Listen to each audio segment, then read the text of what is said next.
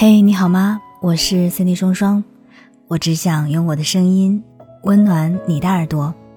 我在上海向你问好，欢迎收听《这就是爱情》，让你学会爱与被爱。想要看到我的更多视频作品，欢迎在抖音搜索 Cindy 双双。如果在个人成长或者是亲密关系当中有什么困惑的话，你可以添加我的微信进行咨询，搜索 NJ 双零九幺幺。N 键双零九幺幺就可以了。提起我叫金三顺这部韩剧，你的第一印象是什么呢？想必大多数人跟我一样，对这部剧的唯一印象是初中时流行的一个胖女孩主演的普通韩剧吧。然而最近我重新翻看了一遍，发现我叫金三顺完全是三十岁单身女孩的现实写照，有些金句也是现在才能看懂。重新看一遍剧情，才发现第一集金三顺就被出轨了。平安夜直接抓包男友跟别的女人开房。二十岁的女生被出轨，第一个想到的会是，他为什么不爱我？而三十岁的三顺跑到男厕所里嚎啕大哭，只是因为意识到爱什么都不是。他说：“我现在哭不是因为失去了他，是因为我不再相信爱而哭。”认识到爱什么都不是而无力的我，为这样的一个我而哭。想过一千种方式让渣男难堪，但分手之后，他最终还是什么都没有做，只能无力地瘫在地上。纠缠、挽留、一哭二闹三上吊，这些情节都没有发生在他身上。他只是很清楚地意识到，恋爱关系不堪一击，渣男分手了也不会记得他。从失恋里缓过来之后，金三顺打算振作一下去找工作。路上打盹儿，梦到自己去相亲，被婚介所接待的大叔好一顿羞辱。先是被说三十岁女人遇到恋人比遇到原子弹还难，紧接着又被年龄羞辱，说男人只爱年轻漂亮的。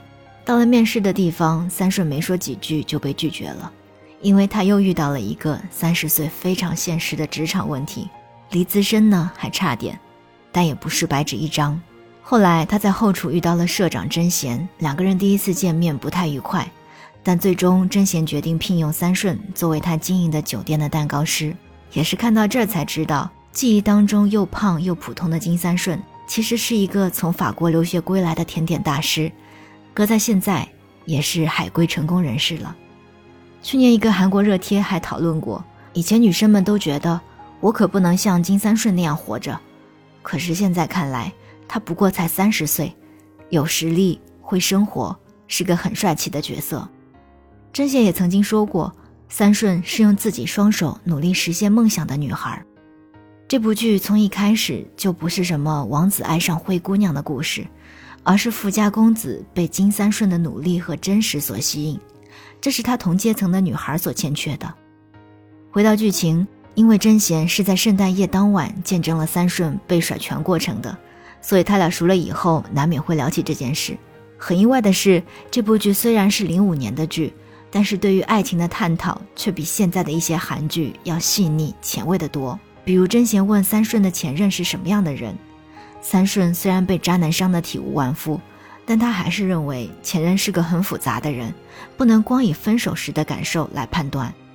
听到三顺跟前任交往了三年，真贤也讲起了前女友跟他说过的性荷尔蒙理论。爱情会让人分泌多巴胺和血清胺，血清胺会让你无法意识到对方的缺点，但这些激素只能维持最多三四年。也就是说，当一个人过了三四年不再爱你了，那也是非常正常的，因为这是人的自然化学反应。甄贤不理解三顺为什么刚被甩了又去相亲。体会过爱是无足轻重的东西，却还要去爱，而三顺却觉得，无论激素是否已经干涸了，自己每段爱情都是付出过努力和真心的。他们两个可以说是很经典的男女思维差异了。后来，甄贤为了逃避相亲，跟三顺谈了契约恋爱。三顺前男友占有欲作祟，又几次来找他求复合。表面上，三顺是很没有主见的女孩。实则每次前男友来找她，她都从不对渣男心软，她甚至还对前男友好言相劝，让他别纠缠了。她很清楚自己不想再回到过去了，难过只是因为一起度过了三年的青春，不可能当做什么都没发生一样。再到后面，真贤和三顺之间开始假戏真做，互相产生了好感。在给前男友的订婚宴做完蛋糕后，三顺就在餐厅里一个人喝闷酒，真贤陪着他喝了几杯，在酒精和好感的作用下，他们接吻了。过了几天，两人见面，真贤为了挽尊。埋怨三顺那天是在勾引他，结果三顺直接说：“那是你们男人的想法，女人也有想一个人喝酒的时候啊，多爽。”亲过一次之后，两个人的关系明显变暧昧了。可就在这个时候，真贤的白月光前任出现了。很快，三顺就被真贤的前女友找上。面对一起跟真贤度过青春时光的前女友于熙珍，他一点都不恐惧。经历过被出轨以后，他很清楚回忆什么都不是，但是真贤却开始无法避免的在前任和三顺之间动摇。一次，真贤带三顺出席自己家庭的活动，在酒店里跟三顺说了自己的家事，结果转头在楼下碰到了前女友，就跟前女友复合了。三顺回到家跟姐姐哭诉，离过婚的姐姐也是个明白人。男人每次泡妞都哭的理论，真是笑死我了。连续失恋两次之后，三顺因为太难过，就幻想出了自己已故的爸爸。深夜，他对爸爸倾诉说：“以为过了三十岁就不会再动心了，也不会再整晚等电话了。”看到这里，我想起曾经的自己，也以为到了三十岁就可以处理好爱情和生活，结果真的到了那个年纪，才发现还是一团糟。明明知道爱上真贤会伤心，明明知道爱情会伤害自己，三顺对于自己反复爱上男人恨铁不成钢的样子也是很真实。被男人伤害时，最让自己寒心的往往就是自己。好在真贤没过多久就发现自己真正喜欢的人是三顺，于是就向熙珍提出了分手。熙珍质问他：随着岁月流逝，他跟三顺的爱不是一样会失去光芒吗？有必要因为这样就分手吗？真贤的回答很渣也很真实。即便知道人终有一死，人不是还得活着吗？跟三顺正式在一起之后，两个人很快就到了上床的阶段。那个之前，三顺一定要真贤说我爱你才肯做。真贤说他这辈子从来没有说过我爱你，就算对前女友也没有过。他觉得爱放在心里，能让对方感受到就够了。